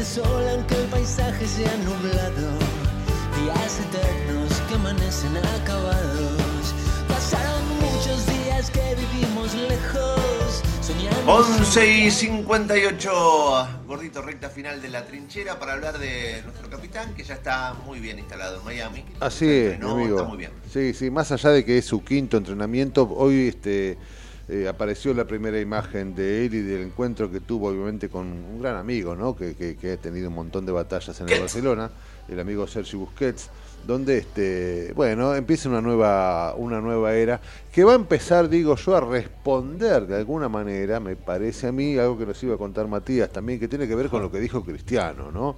Que se le muere de pasa, celo. Cristiano? Cristiano. ¿Qué? ¿Qué quédese ¿Qué pasa, tranquilo? Cristiano? Eso es hijo de, de- de la, de la envidia, ¿no?